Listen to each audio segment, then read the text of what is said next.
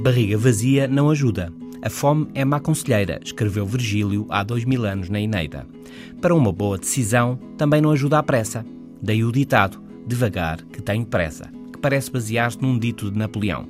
Ora bem, focado, fazendo uma outra pausa e bem alimentado, então parece o ideal para trabalhar bem e decidir melhor.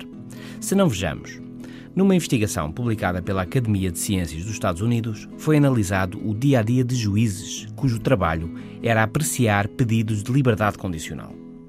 Em média, 35% dos pedidos eram satisfeitos, mas havia alturas em que mais de metade dos pedidos recebiam sim e outras alturas em que zero pedidos recebiam a liberdade condicional.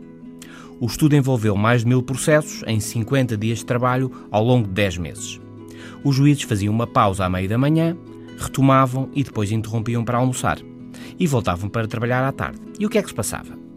A seguir ao intervalo da manhã, a maior parte dos pedidos de liberdade condicional eram aceites.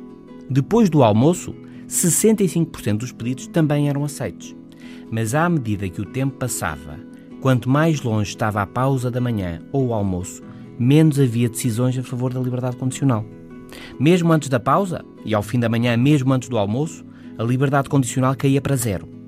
Mas depois, logo a seguir à pausa e logo a seguir ao almoço, descansados e bem alimentados, upa-upa, as concessões retomavam e pulavam para os 65%.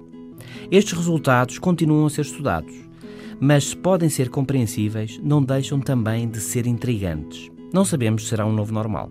Até amanhã.